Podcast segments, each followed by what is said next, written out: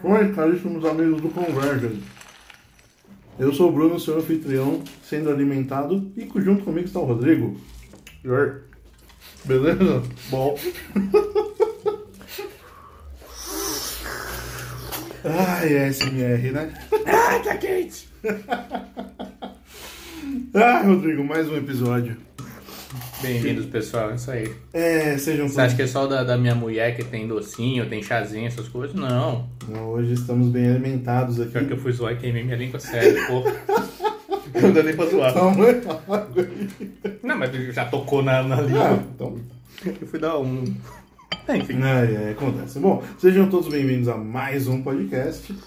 E agora a gente com... Pá, acabou temperamento, falamos de tudo ali. Acabou entre aspas, né, Kito? Não. Considerando o nosso histórico, a gente vai voltar. Pois é, mas Porque a gente já fez o retorno, deixar a morte dos que não foram, a volta dos que não foram. temperamento é tipo Highlander aqui, né? Tipo isso.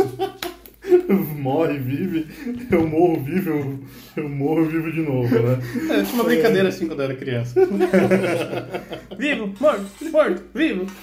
Então, ouvintes, é, mais uma vez estamos aqui. E se você está ouvindo a gente pelo YouTube, já se inscreva no canal, deixe seu like, compartilha, comenta aí. Também esse podcast está disponível no Spotify, no Deezer, Google Podcasts, Anchor. Então, escolha lá a sua plataforma preferida. Também nos siga no arroba Converge no Instagram. Tem também os nossos perfis pessoais ali. E, Rodrigo, agora... Vamos falar temperamento de novo? Ah, não, né? Chega. Tá, não vou nem...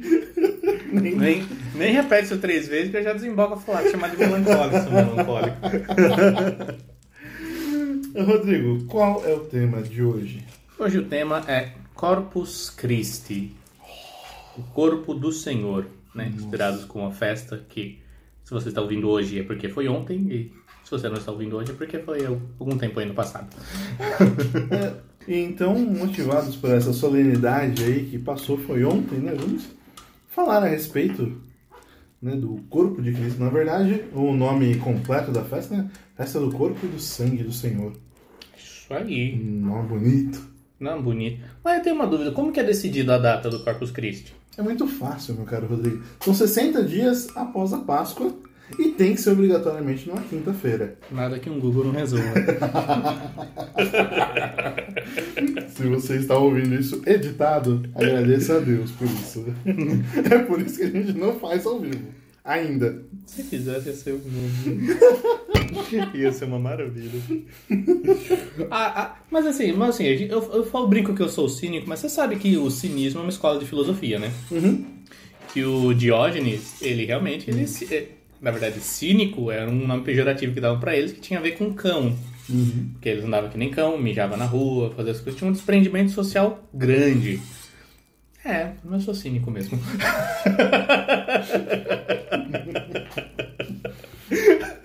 Hoje em dia da cadeia mijando na rua. Sério. Só você não ser visto. Então tá. Ai, ai. A gente ri tanto que tosse, né? É que Velho é uma beleza. Um gasguei com polo de cenoura feito com farinha de coco. Nossa, é muito bom. Minha sogra fez. Eu não gosto dessas coisas veganas, mas fazer o quê? Ficou bom. Ah, tá gostoso. Bom, e quando ela foi instituída, Rodrigo? Me diga você, ó, fonte da sabedoria. ok. que está com isso preso. ok, Google. Pô, gente, realmente, É. não tem desculpa para as pessoas ser burras hoje. Tem Não, Google. não, não, não dá. não, não. E acabou com a conversa de bar, né? A conversa de bar. Não, você fala, não, não sei o quê, porque fulano dizia tal coisa, não sei o quê. E aí, ah, dá um Google, acabou, né? É, mas os velho que frequenta bar não, não tem Google, não esquece o Google. Tem, se tem WhatsApp, é só ele falar o Mas o Google. WhatsApp só serve pra uma coisa, você espalhar fake news. Ah, E falar que o dois guerra civil, tá ok? Vou ter que ser braço. ai, ai. Eu só serve pra eleger presidente, né? Segundo alguns historiadores aí. Alguns grandes Ai, ai. pensadores da era É, eu, moderna. fiz, eu fiz prova da faculdade essa semana. E aí falou sobre fake news. Nossa senhora, que coisa horrível. Nossa, por isso que eu tô feliz de- de fazer uma pós-graduação. Olha, é, é um nojo. Enfim, Sabe o que que eu mais gosto de fazer, de, de fazer pós-graduação? Hum. Que eu escolho o tema. Hum, Eu não sou forçado. Que bom, é a melhor coisa. Mas, enfim, a festa de Corpus Christi, ela foi instituída em 1264 pelo Papa Urbano IV. E ele utilizou de uma bula papal chamada, é, corrija meu latim aí, eu vou falar de cabeça, Transitorius Hoc de Mundo. Eu acho de, o- Transportados do Mundo é o nome em português. Transitorus de O Mundo. Transportados do Mundo. Então, Lançado deste mundo, né? né? Tem outro mundo? Tem. Tem? Claro, velho. Qual outro mundo? O mundo sobre, sobrenatural, Hum, o mundo dos anjos, o mundo da eternidade com Deus, o mundo das ideias, tem o mundo dos sonhos, né? Com o Sandman ali também. o mundo do Bob. Que ia ser fantástico, né? Eu achei que você ia falar do Bob, cara.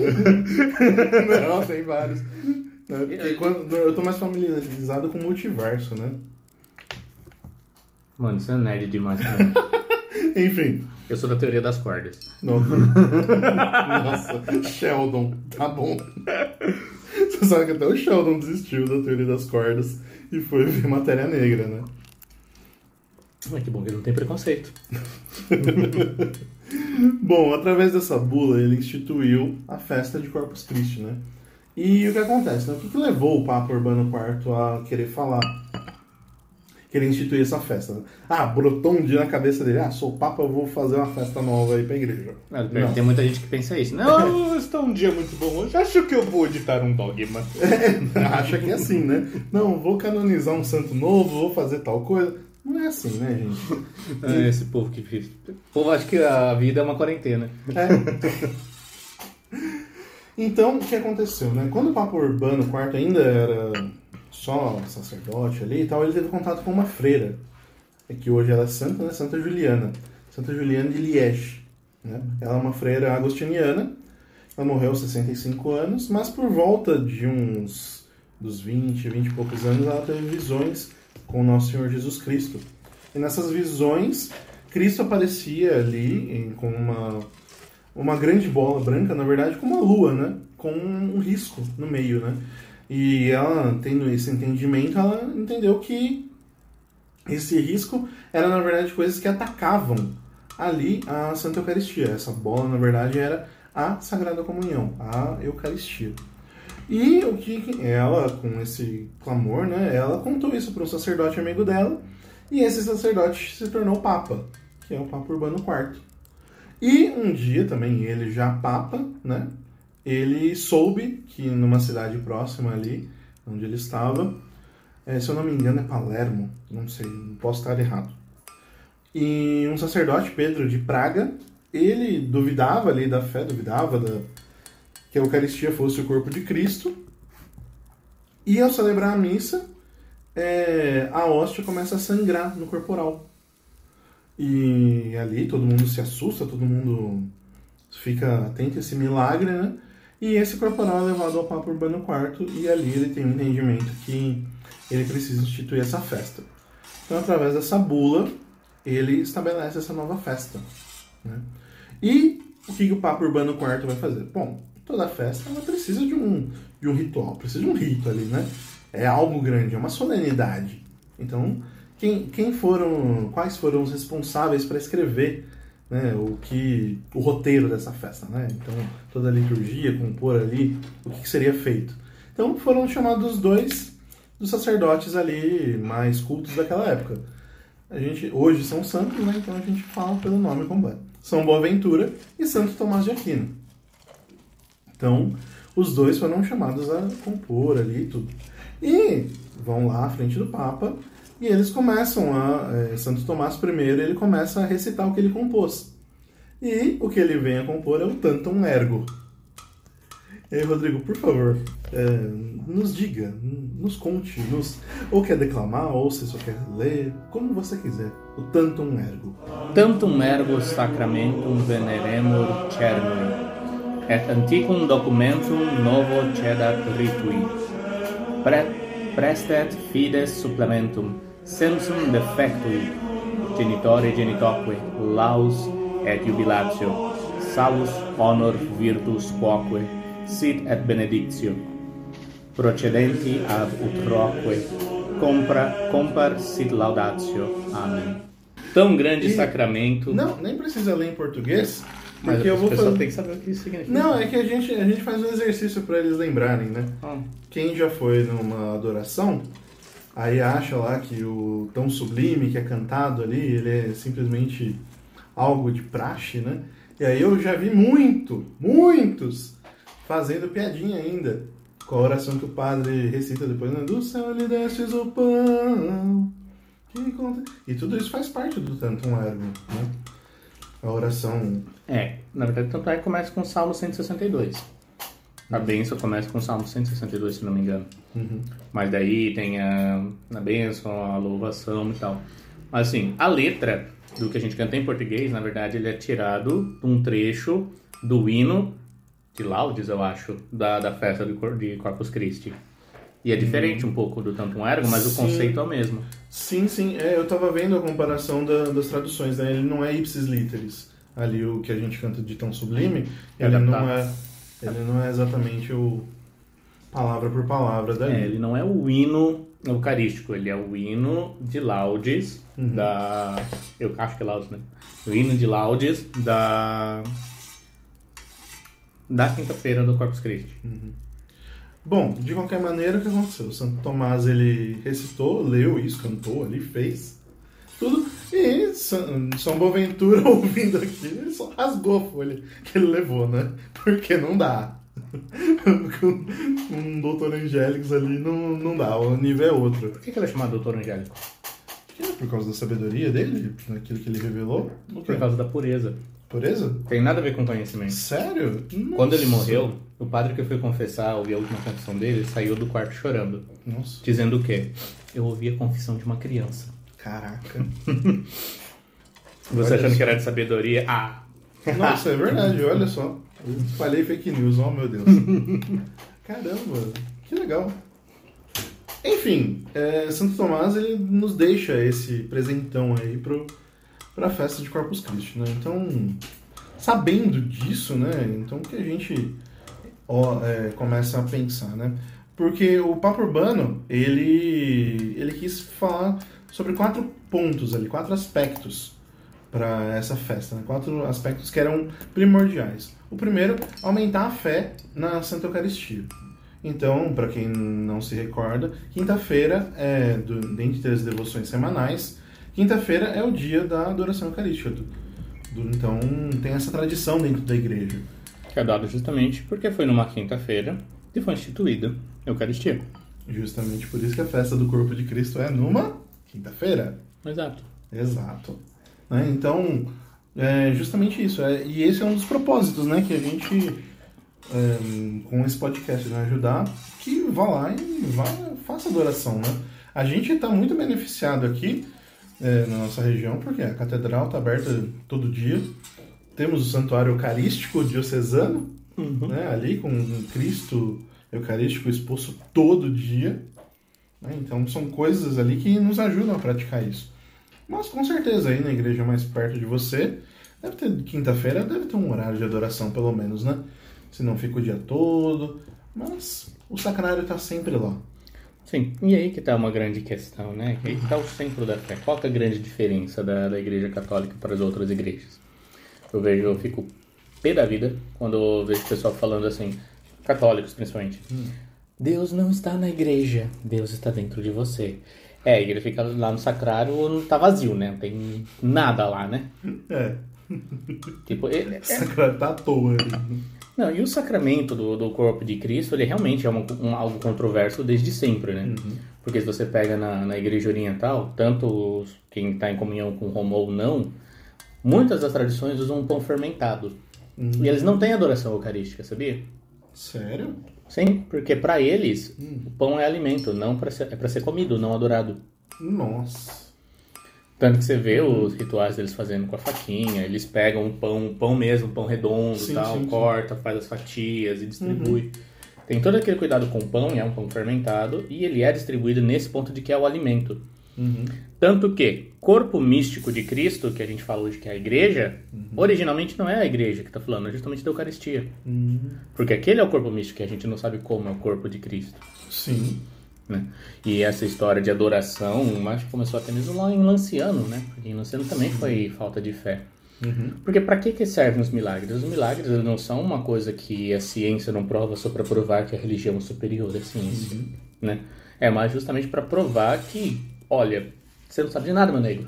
Exato. E, sim, além dos milagres, né? As visões. Porque foi uma visão e foi- teve um milagre. Né, As visões, a gente tem muita controvérsia ali também. Porque, ah, de repente, nossa, teve uma visão, fulano e tal, e Deus aparece ali. Como que a igreja vai falar que isso é, não é aparição de Deus? Não, quando é, realmente a igreja vai lá e confirma. O que ela vai falar é da, das pessoas que têm que receber aquela mensagem, né? Então ela divide. Existem visões e revelações privadas e revelações que são para a igreja. Por exemplo, na aparição de Fátima. Mas aí tem uma um, um pequeno detalhe. Hum, Não é que a, igreja ela confirma, ela autoriza o culto, a veneração particular. ah, sim. Como assim particular? Porque você, é, você não é obrigado a acreditar nas aparições. Sim, sim. Você normalmente acredita por todos os sinais que são dados. Mas ainda assim, isso normalmente é uma revelação particular. Uhum. No caso de aparições de Nossa Senhora, pô, realmente é um cuidado que tem maior. Tem muitas aparições de Nossa Senhora. E muitas vezes o diabo. Como que você vai saber que não é o diabo tentando te enganar? É Exato. esse o cuidado que a igreja tem. As pessoas falam, não, mas ai, a igreja é opressora, que não deixa o povo ver. Mano, tem gente que acha Jesus uma torrada e quer adorar a torrada, porra. Mas eu digo na questão também pelo, pela temática do que, é, do que é revelado ali. Sim. Então, às vezes, tem coisa que é pra igreja, e eu digo ali, igreja universal, não a da rua de baixo, mas a igreja católica ali num todo, e tem coisas que são específicas. Então, por exemplo, quando Cristo apareceu, é, apareceu Cristo, a Virgem Maria e os anjos, ali na porciúncula para São Francisco. Então, São Francisco, ele e Jesus fala, Francisco, peça o que quiseres.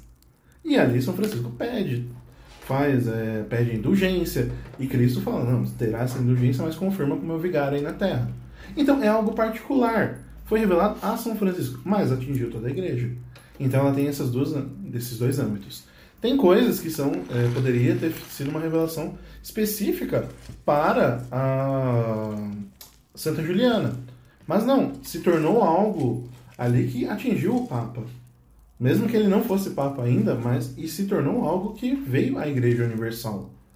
E também tem controvérsias na questão do diário de Santa Faustina, né? Tem muita gente que fala que é devoto, que não é devoto, e não acredita, não acredita. É, os raditrade, eles não acreditam Sim. porque... Não os raditrade, desculpa, os sadivacantistas. Sim. Os sadivacantistas, eles não acreditam porque realmente Pio XII acabou. Depois de Pio XII não teve papo de verdade. Então, é, e aí fica complicado essa situação. Tal. Então é um cuidado da igreja ali, né? Então, e principalmente para o quê? Para proteger a fé. Você falou desse negócio que a Eucaristia sempre deu, deu bucha ali na hora de entender, né? Sempre foi controversa. É, eu imagino também para os apóstolos daquele, naquele momento que Cristo instituiu, né? Este é o meu corpo. Aí, nossa, cara, é, é um negócio complicado de entender. Se a gente for olhar ali um povo simples, né? Um pescador, um cobrador de impostos tal, estavam caminhando com Cristo ali, mas se a gente vê Cristo morreu, todos voltaram para as coisas antigas, né? Então é algo controverso, mas é o centro da nossa fé. Um católico que sem Eucaristia, ele veja o que foi esse tempo de pandemia. Quando tiraram as missas, quando tiraram as missas não, fecharam, deixaram as missas fechadas para o povo, então foi um tempo muito difícil ali. Eu fico imaginando as senhorinhas que a gente esbarra sempre na catedral. Cara, imagina o coração delas. Elas estão lá todo dia na missa. Todo dia. E tirar isso delas é algo assim que dói o coração de ver. É, mas você sabe que nem sempre teve Eucaristia, sempre, né? Exato. Tipo, até Pio X, Pio X? É, até São Pio X, ah, só podia dar a Eucaristia. Quem podia comungar toda a missa era só o padre. Nossa. É só o padre. Só nas datas especiais que era distribuído para o povo. Tipo, a Páscoa era obrigatória, a distribuição da Eucaristia, da, da Sagrada Comunhão. E a Sagrada Comunhão também era dada em datas especiais. Você consegue ver isso, claro, no Diário de Santa Teresinha. Hum. Com que alegria ela ia para os dias que ela Uhum. recebia, né? Sim, sim. São João Maria Vianney, ele já era realmente um, um visionário, ele já criava muitas coisas, tipo, Uhum. uau, gerou rebuliço, porque ele decidiu distribuir a comunhão todo domingo. Uhum.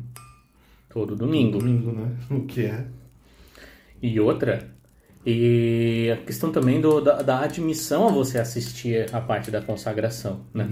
Se você pega literalmente o ordinário da, da missa tridentina, você vê que tem, claro, a antemissa, a missa dos catecúmenos e a missa dos fiéis. Por quê? Porque realmente os catecúmenos eles não eram admitidos no mistério principal. Porque o mistério da fé, o mistério da fé é a transubstanciação do corpo e do sangue de nosso Senhor Jesus Cristo. Se você tira isso, você perde toda a religião. Não é o fato de você comungar que vai tirar isso da religião, é o fato daquilo acontecer. Não é você acreditar ou não. Não importa se você acredita ou não. O importante é que aquilo é. Né? É independente de, de, de acreditar. Ai, mas eu não acho que seja. Não importa. Por que, que as pessoas não são admitidas, não eram admitidas a assistir à comunhão? Porque elas não tinham entendimento, ainda eram catecúmenos, ainda estavam sendo ensinadas né? Não tinham conhecimento para ver aquilo como, como algo santo que é, né? Hoje em dia, a banalização chegou a um nível tal que, né, aqui entra a minha opinião, mas só a minha opinião, ninguém é obrigado a concordar, mas não me espanta terem fechado as igrejas. E, de certa forma, acho até bom. Porque imagine de quanta gente que vai. Quantas histórias de pessoas que eu já ouvi, ah, não, eu vou lá só para como, só para pegar o pãozinho. Nossa, é. E, e é aberto para todo mundo. Haddad foi comungar, Lula comunga tudo errado, Manuela Dávila. Manuela Dávida. Pessoal que vai em batismo e casamento, ninguém sabe nem sequer as respostas da liturgia. Te, te digo uma coisa. Teve um ato, e aí foi, tem, você sabe como que é, né? Passa com álcool lá e tal. E um pessoal foi lá assistir e não sabiam o que que era comungar e comungar. Depois o se perguntaram o que que era aquilo que a gente que deram na nossa mão e a gente comeu. É isso que eu falo. A, a- banalização do negócio santo é tão grande, cara, que realmente não me espanta as coisas ruins acontecer. Se você acha que o coronavírus é castigo, eu concordo. E é merecido. É merecido, porque, pô, eu falo de mim. Eu sou um sem vergonha que moro do lado da igreja e não faço visita eucarística todo dia. E minha, ok, eu não sou padre, não sou religioso, eu não sou obrigado, mas seria muito bom. Né? Eu vou à missa todo domingo, não vou na missa diária. Seria bom? Seria. Mas eu não sou um religioso, não sou membro de comunidade, não tenho como. Minha vida não me permite. O que, que eu sou obrigado a fazer? Ah, ir à missa todo domingo. Então é o domingo que eu tenho que ter o meu dia principal, é o dia do Senhor. E por que, que o domingo é o dia do Senhor? Porque realmente é o primeiro dia, é o começo de tudo, é o recomeço, é a pausa restauradora, como os padres aqui têm costumado a dizer. E não me entra na cachola as pessoas dizerem que missa é missa e que eu vou fazer uma adoração, fazendo um monte de bagunça e esfregando a mão na cara de Jesus. E você que está me ouvindo sabe muito bem do que eu tô falando. Coisa que sempre me subiu o sangue e que, vergonha minha, eu também já participei uma época. Mas não dá, cara, não dá. Tipo, se você não sabe o que que é santo, o que que- qual que é a dignidade do meu objeto santo, qualquer coisa por você não pode ser santo. Se você não tem religião, não existe religião. Qualquer religião serve. Exato. Se nada é sagrado, por putz. Então pra que que eu vou fazer uma coisa? A mesma, ponto, a mesma coisa também de sacralizar coisas que não são, né? Por exemplo, eu vejo muito na hora que eu vou distribuir a Eucaristia, ali muita gente fica com um terço na mão na hora de comungar. E gente já bateu boca comigo, falando que não vai tirar o terço. Gente, é Jesus! O terço é um sacramental, tem sua importância, mas é Cristo aqui. Então, e, e ainda bateram boca com o padre, ainda no- na mesma situação. Aí que tá o, aí que tá o nível do que a gente É. tá. Porque o povo tá batendo pouca com o padre. Uhum. Eu aposto que um camponês da Idade Média era muito mais inteligente. Porque hoje todo mundo quer ficar certo. Quer dizer, é, não, eu tenho razão. Eu sou capaz de ser iluminado pelo Espírito Santo. Eu não preciso de você. Sim, eu tenho senso crítico. Senso crítico. Bom, é, isso nos leva para o terceiro ponto. Eu vou pular o segundo, depois eu volto nele, né?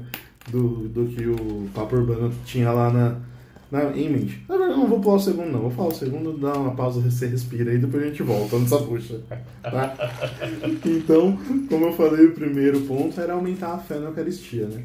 O segundo ponto é aumentar a prática das virtudes, fazer todo mundo crescer na prática das virtudes. Então, é algo que a gente vem falando já há um bom tempo, né?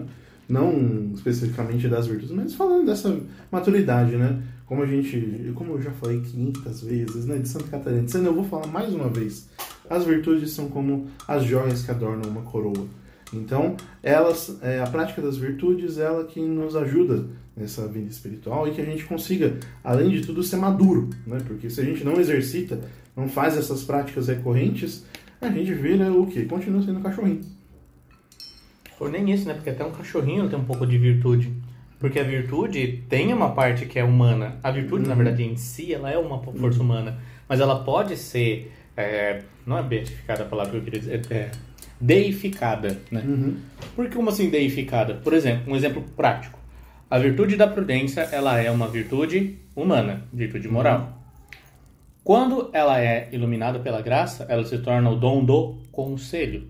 Já é um, ganha um ar sobrenatural. Uhum. Né? A mesma coisa, a boa fé. A boa fé é o quê? A confiança. É você fazer as coisas de bom grado. Uhum. Isso é uma virtude humana. Quando ela entra a ação da graça, ela se torna uma virtude teologal, que é a virtude da fé. Que ela é comunicada por Deus, mas ela começa com uma atitude humana. Uhum. Qual é a atitude humana? É o querer crer. Querer ter fé já é um sinal de fé. Que precisa ser fomentado, obviamente, né? Uhum. Porque né, em dia você não, não vai crescer. Ah, uma cápsula Roy Poi. Pronto. Ah, quero uma fé. Tom. Não, não é. É. Então, justamente isso, né? E aquilo que a gente lembra nós já falamos várias vezes também, que uma só virtude heróica, ela já é o suficiente para você ser santo. Só que, é aquele tal negócio, uma, uma virtude em grau heróico, ela não vem sozinha. Ela Toda... vem com as outras, com todas as outras ali. A virtude é bandido, cara. Vem em bando. Vem quadrilha ali. Vem né? quadrilha, vem bando, tio. Anda de bonde. É. e os vícios também, cuidado. É, exatamente, exatamente. Então, essa é a importância disso. E como que a Eucaristia ela entra nisso? Ela é um, é um alimento para te livrar dos vícios e te ajudar a caminhar nas virtudes e crescer nelas, né? Como alimento, ela tem esse poder, né? Ela tem esse poder espiritual. Então que a gente na hora de comungar saiba, ela é esse alimento que vai fazer você ser afastado dos vícios e ser é, encaminhado nas virtudes. Eu acho que é na oração é, de pós-comunhão, de ação de graças, perdão, de Santo Tomás que ele fala, né? Que não seja motivo de castigo e que faça crescer nas virtudes tal e sair da dependência dos vícios. Então, é justamente nisso que é uma das graças anexas da Santa Eucaristia. Sim, e um e assim, falando um pouco da graça sacramental como um todo, uhum. toda graça sacramental ela tem o intuito de que de ser um combustível para o aumento da graça em nós. Como uhum. que a graça aumenta em nós? ah, uh, uh, graça, crença em mim, então toda vez que eu vou na missa, né? Então o esquema é ir em missa, o importante é ir na missa. Não. Não é uma, um ponto quantitativo, é um ponto qualitativo. Uhum. Né? A qualidade da comunhão e da oração que é despertada por ali, com a graça atual ali, com Jesus ali sendo digerido, né? sendo sepultado né? de novo, uhum. É a partir dali que vai sair a faísca da fé e a faísca da graça. Uhum. Porque, bom, verdade seja dita, não é rezando o terço, não é indo para missa todo dia, não é, sei lá, tendo um grupo de oração que você vai crescer na vida de oração. É na sua oração. Como é que é o nome que fala agora? Na sua oração pessoal. Não é oração pessoal. Meu Deus, tem um nome bonito que o Padre Paulo fala. Na sua oração íntima com Deus. Ah, mas o terço ele não vai ser uma oração íntima? Pode ser. Uhum. Mas não é de novo, não é um ponto quantitativo, ele é qualitativo. Uhum. Tanto que o Padre Paulo Ricardo ele diz que para você começar a sua vida de oração íntima, o melhor momento é quando você pega a pista de lançamento da comunhão. Porque ali é aquele momento que você entra em você, você entra no seu coração e você encontra a melhor companhia que existe, que é o próprio Cristo. Uhum. E se você é consagrado a Nossa Senhora, ou a São José, ou a ambos, você está com eles ali também no seu coração. Uhum. Então, esse é o momento sublime, é o momento que você entende como as coisas funcionam. Tá vendo como não é pouca porcaria? Exato. E outra, você falou da graça sacramental, né? O Rui Marinho vai dizer que a graça da Eucaristia é a graça nutritiva. Ela é justamente esse alimento que faz a gente crescer na vida da fé. E eu gosto muito do, do esquema no, do Padre Paulo no Engenharia da Santidade, né? Ah, não sei rezar tal. Então, na hora da comunhão, peça que seu anjo da guarda te ajude a rezar, a adorar a Cristo que está ali recebendo. Então, esse caminho ali, ele é muito bom. E você realmente, poxa, pedir o auxílio de São José, da Virgem Maria, estar com os dois ali, juntos e pedindo para eles ensinarem realmente a adorar a Cristo. Né? Porque, querendo ou não, a gente ainda é criança, não sabe rezar perto desses santos. É, eu já sou um pouco mais, mais, mais, mais, mais menor. Já falo, ó, Uhum. Dora aí no meu lugar porque eu não sei. Só me deixa ficar aqui quietinho olhando. É mais ou menos o que São José Maria Escrivá fala é, na, no, no terço meditado dele. Hum. Ah, é? Ele, é, ele fala justamente isso, que ele. é como que ele fun- como funciona a meditação dele. Vão acontecendo, ele narra ali algumas coisas e faz a gente meditar e fala, olha, agora eu e você a gente está aqui. A gente está assistindo essa cena. E que, onde que a gente vai querer ficar, né? Então, por exemplo, na hora que tem nos mistérios dolorosos, né? Tá, tá lá, então ele convida que a gente vá junto com o anjo consolar Cristo no- na agonia do horto. Você pensa, você pensa, "Nossa, como que eu vou é, consolar a Cristo? Mas pelo menos estar ali, né? Ou agora eu vou me consolar com a Virgem aqui aos pés da cruz também. Então ele passa nessas é, nessas situações. É interessante que lugares onde tem capelas da Opus tem normalmente nos vitrais essa as passagens bíblicas de São José Maria Escrivá ali também, meio de penetra, né? É, que legal. Ah, mas isso aí que todo mundo que ensina a meditar o terço ensina, né? Exato. É, Bem, tem um momento que conecta. Pum! Aham. É, e outra, também, só falando das graças da Santa Comunhão, o momento em que você, em que você recebe todas as graças ali é o momento em que a hóstia encosta na sua língua. Ali, tudo que você preparou para receber essas graças é o momento que você vai receber. Então, se vo... é aquela analogia que você vai, como você vai beber na fonte, né? Ah, tem uma fonte infinita ali. O que você vai levar? Um copinho de café? Um copo de 200ml? Uma garrafa?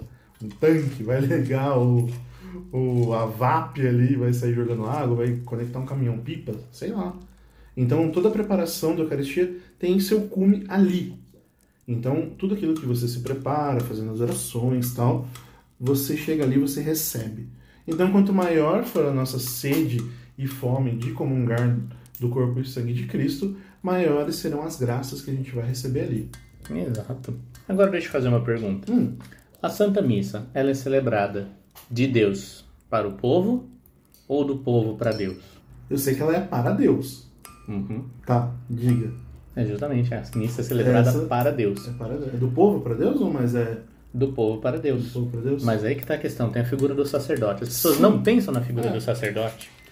Porque a- os- o que que é o sacerdote? O que que é o culto? O sacerdote, ele, realmente, ele representa o povo Uhum. na execução, na performance. né? Não é performance, né?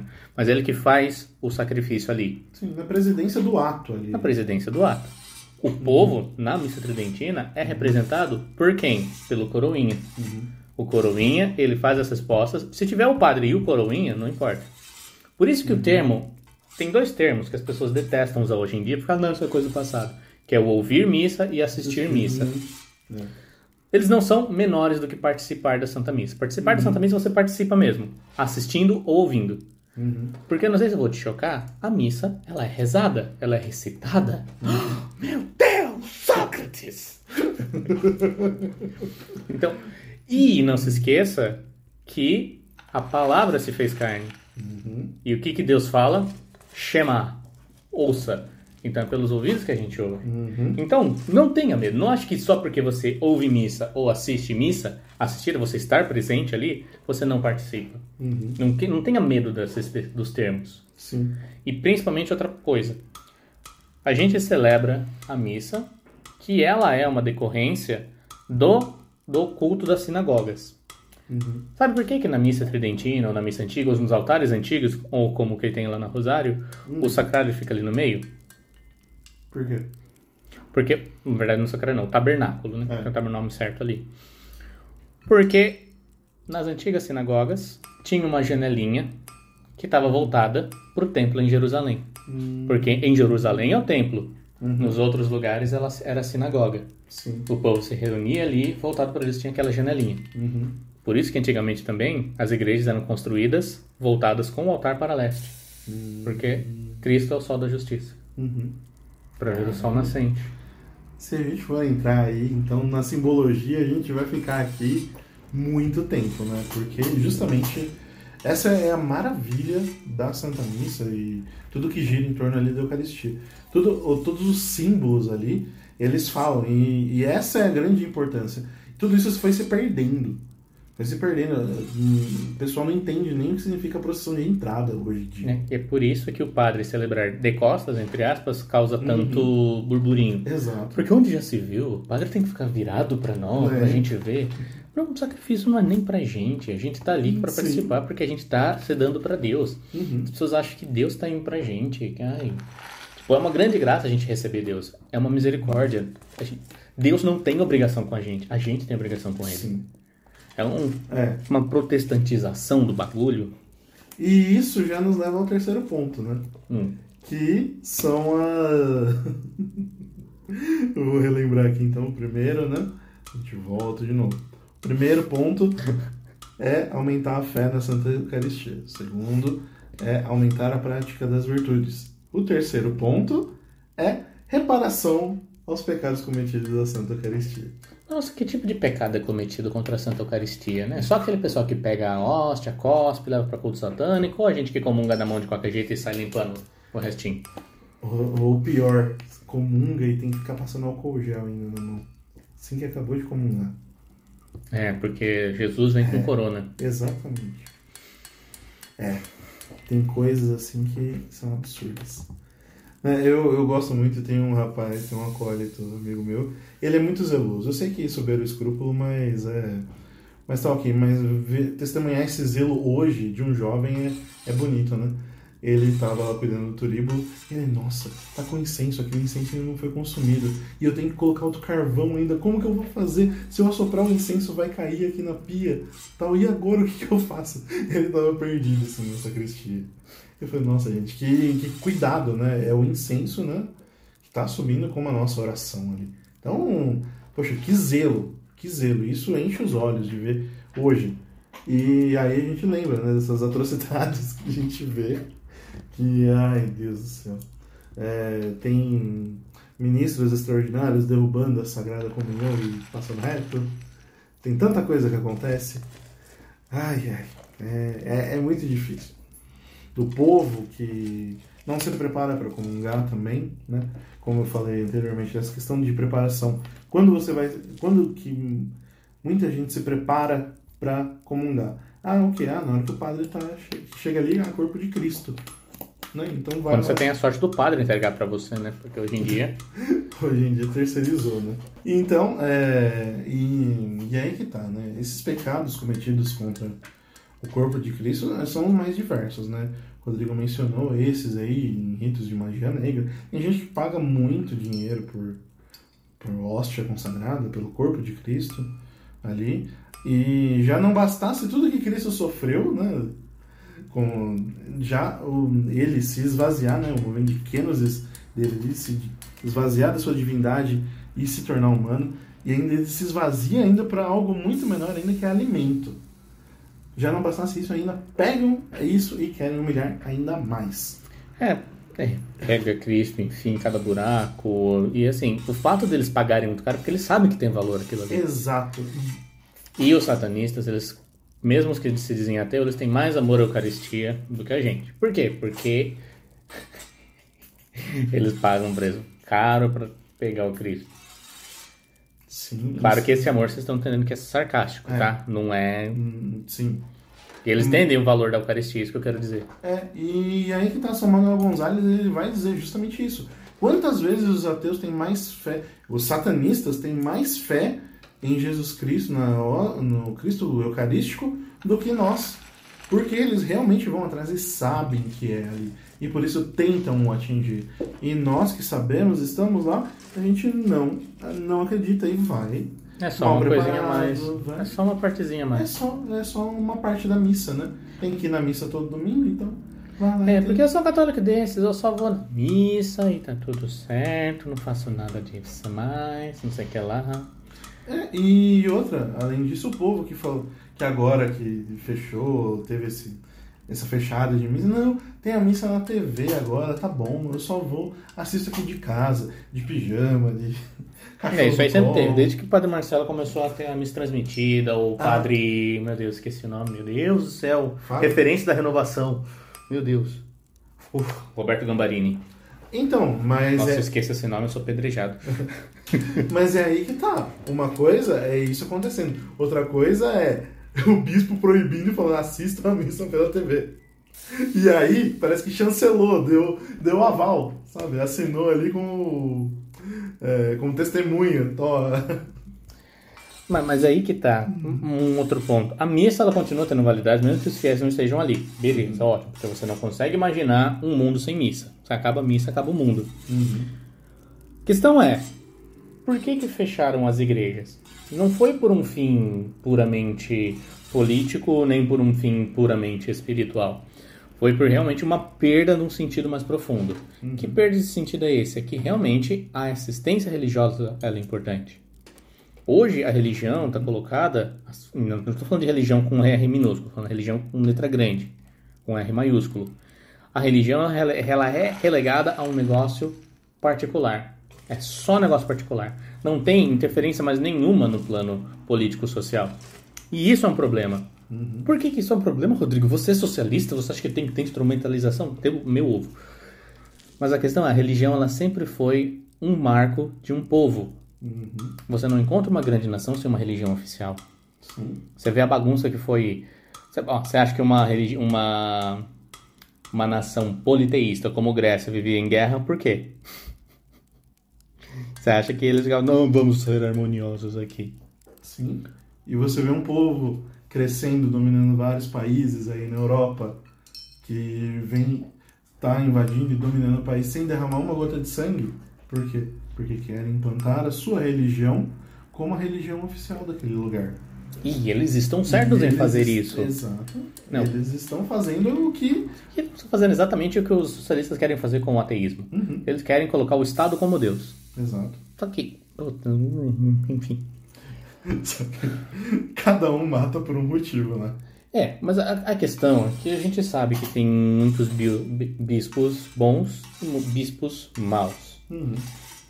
E aí que entra um outro ponto que é polêmico, que é o ponto que me deixa puto, que eu não sei, que talvez você vai querer E cortar. eu acho que esse é o- justamente o quarto ponto. Fala o quarto ponto. que é aumentar a fé de um sacerdote. no caso, é, a festa foi instituída para aumentar a fé daquele padre, do Pedro, Pra- Pedro de Praga. Então, por que não essa E a festa... cidade é Bolsena. é Bolsena. Isso. Tá. Por que não essa festa para revivar esses bispos, né? Antes que você entre. Mas não é nem a questão do bispo. Eu não vou brigar com o bispo, eu vou brigar com o povo. Porque eu vou te contar uma coisa. Quem manda na diocese é o bispo, fim de papo. Sim. É uma monarquia absolutista, você não tem, você não vai conseguir reclamar direito nenhum. Mas Dizendo que eu não vou votar você na próxima eleição. É, o anel do bispo significa que ele é casado com essa diocese. E, é. É. E a mitra é uma coroa. Mas a grande questão é que o povo, sim, ele tem mais poder do que um padre, do que um pároco. Isso é de fato. Né? Porque eles podem reclamar com o bispo. Exato. A fazer abaixo assinado como dá o padre? Nossa! Pois é, e pior que eles só fazem quando o padre é zeloso, né? Incrível, né? E a grande questão é: o problema é que as pessoas dão palanque para os padres que são ruins. E esses padres que são ruins, eles viram bispos. É. E por que, que os padres são ruins? Jesus é Jesus. Aí é o ponto polêmico. Se você participa de uma missa com abuso litúrgico sincero, entre aspas, ok. Tá valendo. Não foi feito por mal. O problema é participar de um abuso litúrgico grande, que você sabe que é errado, mas você tá ali. Outro problema maior ainda, problema, não é nem problema, é problema, pra você entender como o problema é grande, é você ver um sacrilégio sendo feito e você não levanta e não vai embora. Porque você fala, missa é missa. É, missa é missa, Jesus é Jesus. Mas você estaria numa missa negra porque Jesus está lá? Né? É. A gente, a gente tem muita. eh, Particularmente o Rodrigo, a gente diverge num determinado ponto aí, mas é interessante a gente ver também essa ótica, né? Porque assim, existem abusos e sacrilégios imensos. Tem vídeo na internet de nego fazendo missa com, com rito espírita ao mesmo tempo. Poxa, que absurdo! Fazendo com mãe, pai de santo, com coisa com baiano, missa sertaneja, missa afro. Missa sertaneja, missa rafo é um, é um nível de abuso litúrgico gritante. Uhum. Não entendo, tipo, É. não é porque tem bateria na missa que, tipo, você vai dizer que ela é sacrílega. Não, tá com abuso, tá errado, tá, mas você não vai morrer por causa disso, né? Mas não entenda que a, a, a bateria tá acabando com a liturgia. Não, às vezes não. Porque às vezes o padre tá lá sem bateria, só com um órgão, e o cara tá falando que da bunda é legal. Exatamente. Aí que você tem que levantar e ir embora. É. Exi- existem abusos e abusos, né? Tem coisas assim que a gente. Essa questão, essa questão da bateria, a gente passou por uma situação na missa de Páscoa, né? Na Vigília Pascal. Ali. E mesmo era o que tinha. A gente foi lá. Foi difícil. Foi. Mas era, é o que deu. É. Então, é, é interessante a gente ver também o. hum, E essa forma. Deixa eu ver como que eu posso falar isso. Só fala qualquer coisa dita. Tá. É, é assim, a gente tem, tem esse zelo por, pelos sacerdotes, eles são persona Christi, e, mas tem que lembrar do seguinte também: Judas também comungou e Judas também era sacerdote. Foi ordenado ali também. E não é porque é sacerdote que a pessoa já é canonizada em vida ali. Sim, e aqui um ponto importante, pegando Hum. carona nisso que você tá falando. Não é porque o padre é padre que você tem que obedecer ele, ainda mais se você sabe que é uma coisa errada. Exato. Ou seja, você não é forçado a, comun- a fazer a intinção só porque o padre mandou. Você sabe que é errado, você tem todo o direito de dizer que não. Uhum. Você tem todo o direito de receber a comunhão na boca, né? Fora de um tempo doido que nem esse, sem o, o padre te chamar a atenção. Você tá no seu direito, você pode reclamar com o bispo. Ou com o núncio, se o bispo for ruim. E se o bispo for ruim, muda de diocese. Simples. Simples, né? Não, é questão de, de, É. de ir em missa. Ou questão de missa bonita, missa bem celebrada, missa decente. Pô, ah, vou na missa da paróquia aqui do lado mesmo, e tá tudo certo. Beleza, vai, se é o que tem. Mas se você tem condição, ou, ouço histórias de pessoas que caminham na rodovia, caminham, não é andam, caminham na rodovia por quatro horas para chegar numa missa decente. Né? Se você, ah, eu quero ir lá no emprego, ah, eu vou pra praia, eu vou pegar duas horas de carro e vou pra praia, mas pra ir pra Eucaristia não vai. Não vai, né? É.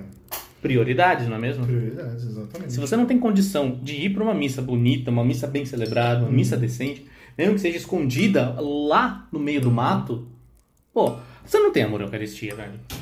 Você pode dizer o tom, ah, eu amo Jesus, eu vou sempre no grupo de oração quando tem adoração, eu vou sempre lá, ai meu Jesus, vou lá, esfrego a mão na cara do tabernáculo e tal. Isso não vale nada. Isso tá alimentando a tua vaidade. O pior é quando a pessoa.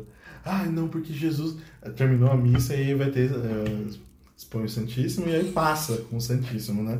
Entre o povo. E aí a hora que Jesus passa, ele, ah, e pira, tal, e aí começa um negócio assim. Gente, você acabou de comungar. Cristo acabou de. Se bobear ainda, se não deu uns 15, 20 minutos, Cristo ainda tá dentro de você. Uhum. Lem- Lembremos da Beata Imelda. Uma, ela olhava lá e contemplava, todo mundo como, como assim? Vocês não morrem de amor no momento em que vocês consomem a Cristo. Tanto que ela morreu de amor na primeira Eucaristia. Pois é. E aí que tá. é, quantos anos ela tinha? Acho que era uns Nove. Nove? Meu, é, é, um- é algo assim extremo. A gente não tá falando que ah, todo mundo sai pisando na Eucaristia. Não, tem gente que faz, tem. Mas é pra olhar com mais amor para esse corpo de Cristo. Olhar com mais amor para aquilo que está sendo feito. A solenidade, poxa, essa, a missa, uma missa bonita, uma missa bem celebrada. Cara, o quanto tempo que a gente. é, o quão, aliás, o quão diferente é quando a gente vai numa missa desse jeito. Ela realmente encanta. É, aqui eu gosto de, vou até citar um exemplo prático. Toda missa ele faz questão de agradecer as irmãs ali pelo zelo com que elas vão e cuidam ali da parte da liturgia, seja do cântico, seja do é, da proclamação ali também, porque é, é, ele fala, eu me sinto bem aqui, eu consigo rezar. Nossa, um sacerdote não consegue rezar ali. Que graça! Porque isso envolve o povo. Isso atrai. E a missa do santuário lota? Lota porque não tá podendo encher a igreja, né, agora. É. Mas quando a gente fala um santuário eucarístico, eu- sei lá, tem gente, teve gente já que me perguntou, nossa, deve ser imenso, tal, não sei o quê. Cabe o que ali? Cheio 400 mesmo. pessoas? Estourando. É, é o que tá na plaquinha dos Então, bombeiros. é, mas. Então imagina, é, é uma igreja pequena, é algo que tá ali, mas realmente é algo que a gente puxa a sardinha porque é onde a gente vai, é a nossa paróquia, é a nossa casa ali. Então. É isso que o Rodrigo falou de, poxa, a gente caminha e vai para outra, outra diocese para ter uma Eucaristia bem celebrada, é essencial. Nós temos direito a isso. É, é um direito uma liturgia bem celebrada. Então, cabe a nós também correta, mas dar esse valor digno. Eu diria um pouquinho mais, não é nosso direito, é nosso dever. Sim, Porque hoje em dia todo mundo tá preocupado só no direito e tá Ah. um pouco se ferrando pros deveres. sim, sim. Sim, exatamente. E Desculpa te interromper. Imagina. Então, justamente isso, né? Que essas, esses quatro princípios, né, que nortearam o Papa Urbano IV a instituir essa solenidade, essa festa, né, nos ajudem a seguir agora que essa festa passou, né? Que a gente vai... Tá, que foi ontem, né? É, a gente tá gravando na segunda, mas vocês estão ouvindo na sexta. Precisa falar. Eles sabem, a gente grava, a gente grava desde o primeiro dia praticamente na segunda. Mas enfim, a questão também não é só essa. É. né? A questão da importância do do corpo de Cristo, do respeito com ele também. Uhum. Enquanto sacra... não só enquanto sacramento, mas enquanto símbolo, né? Porque o... se você para para pensar que é um Deus que se faz pão para habitar no nosso peito, que vem, tipo, é a grandeza, é uma coisa muito maior do que a gente. Só da gente pensar, a gente parasse para pensar um pouquinho, poxa, a gente daria muito mais valor. Uhum. Porque, assim, quantas vezes a gente não tem crise de ansiedade? Fala por mim. Quando a gente está esperando algum evento, a gente mal espera chegar, mas daí quando chega, poxa, curti, legal, acabou, passou. Mas agora, e esse grande momento aqui? Pô, não se esqueça que a gente vive uma. Todo dia uma vida completa. Você não sabe se vai acordar no outro dia. Você pode morrer a qualquer momento. E como que você vai morrer? E onde está sua, sua, sua fé? Tem uma frase que eu tava, rebo, tava reboa, revo, revo, revoando, re- Remoendo, não era remoendo, revolvendo. tava revolvendo, acho que revolvendo é uma boa palavra. Tava revolvendo na minha cabeça, que é uma frase assim, o diabo mora nos detalhes. Fui pesquisar hoje, né? Originalmente não é assim. Hum, Originalmente, né, atribuída a um poeta francês, é o bom Deus mora nos detalhes. Ou seja, é no detalhe, nas pequenas coisas que Deus habita. Como falamos, um pedaço de pão pequeno, a menor partícula, a menor migalha ali já é Deus inteiro. E do que, que é composta a nossa vida? Senão de um monte de coisinha, pequenos detalhes sem importância. Posso dar um exemplo que vai ser ao mesmo tempo engraçado e educativo e didático? lógico. É igual cabelo. Um cabelo sozinho, na minha cabeça, chama muito mais atenção Com toda certeza. do que um monte na cabeça de qualquer outra pessoa. Mas o cabelo exuberante de uma, uma moça bonita, cabelo volumoso, sei lá, lá, mas tipo a minha dona patroa, são vários fiozinhos. Sim. Ou a nossa grande barba, assim, também exuberante, né? Porque Sim, é cabelo, exatamente. só que tá em outra parte da cabeça. É, sim, como a saudação do- dos anãos, né? É que a sua barba nunca. Ela nunca fique falha, que nunca perca os pelos, né? Tanto que o Thorin, ele saúda o Bilbo, né? Ah, que seus pelos dos pés, seus pelos da perna nunca caiam, né? Porque ele não tinha barba, né? É, até assim, os, os anões, eles são. É. Existe um nome pra, pra quem não tem barba, né? Mulheres. E outra, as mulheres dos anãos tinham barba. Puta merda. Sério. Tá zoando. É sério, tem uma cena no, no filme no, do Senhor dos Anéis que passa, né, que o Gimli ele mostra uma foto ali da, da família dele, aí ele fala, não, ah, que, nossa, mas só tem homens. Não, essa aqui é minha mãe. É que as mulheres anões, elas têm barba. É um pouquinho mais rala, mas tem. O Rodrigo está chocado. Está indo pesquisar agora. Porque eu quero ver isso.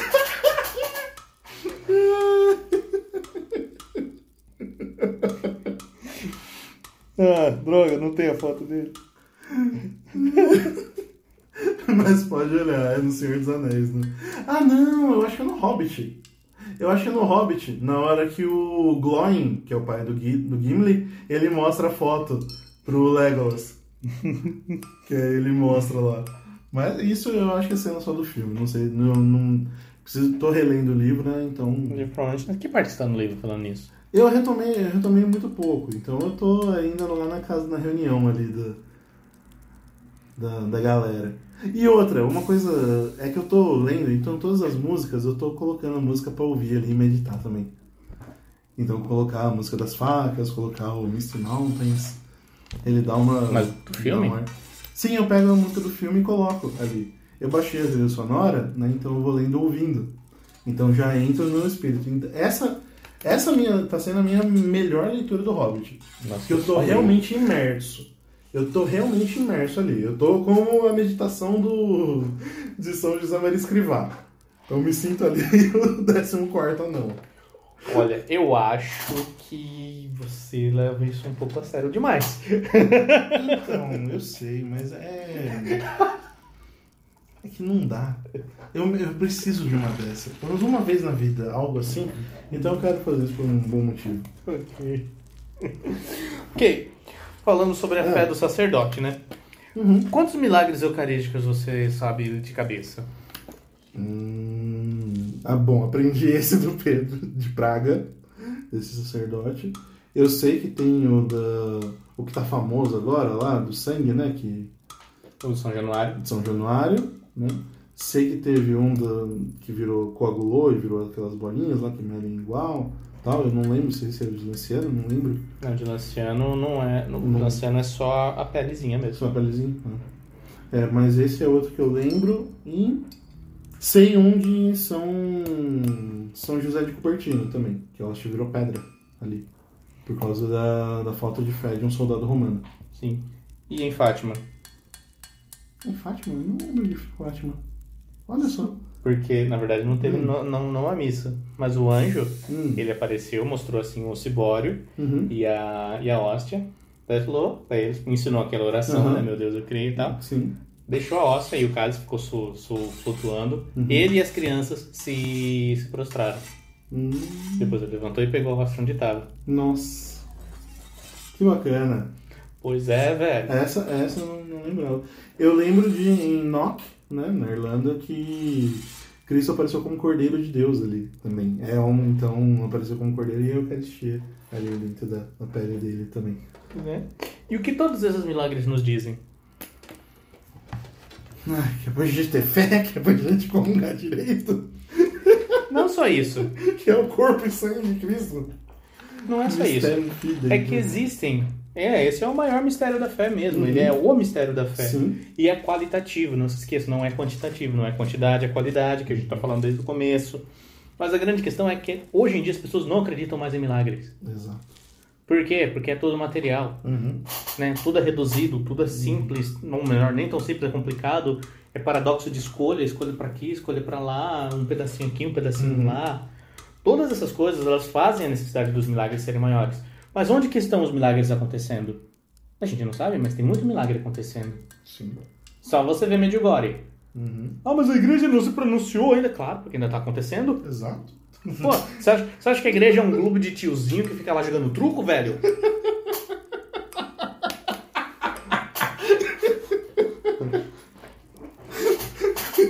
Pô, Aqui tá nessa mesa. Cardeal Sara ali. Mas seis, seis, seis. Cardeal Sara seria. Sim. Dá 12 nele lá uma vez. Enfim. Mas continue a mesa de truco aí. Eu gostei da analogia. Achei fantástico. Já veio, filho, na hora. Só as cardinas, as batinas. Mas é, é realmente. E se o padre perde a fé, as, as coisas só ficam piores, Uhum. né? Tipo, eu cito de novo, acabei de ler o Padre Amaro, Uhum. o crime do Padre Amaro. Tem uma parte ali que ele fica tão consumido no pecado dele que ele comete todos os pontos são apontados por não lembro qual santo que são característicos de um mau padre. E o principal deles é não rezar, É. não ler breviário e ficar desejando a mulher. Não, é, não ler breviário é pecado mortal, né? Por conta do, do estado, né? Sacerdotal. Sim, eu não sei hoje em dia, mas antigamente era. Hoje em dia ainda é, porque eu lembro do padre Paulo Ricardo falando, né? Que a maioria dos pecados dos sacerdotes é não rezar direito a liturgia das horas. Sim, é. Então? é um, um bagulho triste. Mas os milagres, a gente tem que ir onde estão os milagres. Mas a gente, Sim, ai, nem a sim. gente acredita em milagre. A gente fica tão ocupado com as coisas grandes, a gente quer milagres grandiosos, mas tem milagres pequenininhos. Pô, é, é aquela história do relicário, né? Qual que é a maior relíquia? É um corporal que toca Cristo. Sim. É, e eu lembro o dia que a gente. Você tava no dia. Não, acho que era eu, Rodolfo e o Diego. O dia que o seminarista Rafael lá do Verbo. tava. Tava. Ele foi mostrar as relíquias dele, né? Uhum. Mostrou São Rafael Arnaz, mostrou todos os outros e o corporal ali embaixo, né? Uhum. E aí todo mundo, nossa, mas poxa, nossa, São Rafael, Padre Pio, tal. e esse aqui? Ele é um corporal. Falei, nossa, de quem que é? Ele, ué, corporal, ele que tocou Cristo. Gente, nossa, verdade, putz! É, você que teve essa super reação. Eu e o Rodolfo, a gente falou, hum. É, Essa é assunto interno. é lógico, não, eu já... É o mais expressivo. É, Eu acho que o Diego não tava. Não, Ou se tava. ou era nós três, né? ou era, eu lembro, Ou era nós três. Então. Então, era eu, você e o Rodolfo, né? É. É, mas, nossa, e, bom, é, eu acho que nada melhor do que a gente finalizar com o Adoro Te Devote. Sim. Porque é justamente isso, some. é, na cruz sumia toda a divindade ali de Cristo. E na Eucaristia some toda a humanidade. A gente, se olhar ali, for só pelos sentidos, a gente vê o quê? Pão. Pão e vinho. Então, justamente para retomar, para que a gente veja essa grandeza, essa maravilha, então que a gente finalize e reze você também conosco, Adoro Te Devote. É uma belíssima oração também, Santo Tomás de Aquino, belíssimo nas suas palavras ali, e que realmente ajude a gente a não mais desvalorizar o, o Santíssimo Sacramento, né? Pois é. Beleza, então, Rodrigo? Então é isso aí. Então, minha gente, comungue decente, se confesse, não pegue Cristo com a mão. Então, pessoal, pelo amor de Deus, não vá comungar antes de confessar. Se você está em estado de pecado mortal, vai e se confesse. Não comungue em estado de pecado mortal. Pelo amor de Deus, Literalmente. tá? é sacrilégio. É, e é uma garantia de ser pro inferno. Exatamente. Ah, mas o padre disse que eu, pode, eu posso comungar. Você, você tava ouvindo o que eu tava falando? Agora há pouco? Não? Você É. não tava ouvindo, né? Você chegou até aqui e não ouviu? Exatamente. Tava no 2.0, né? É. então, por favor, pessoal, lembre-se disso. Façam, essas são. A gente falou um pouco aqui, mas é justamente para ajudar. Que comunguemos bem e participemos bem da Santa Missa. É isso, um abraço, fiquem com Deus e até a próxima. Falou, valeu.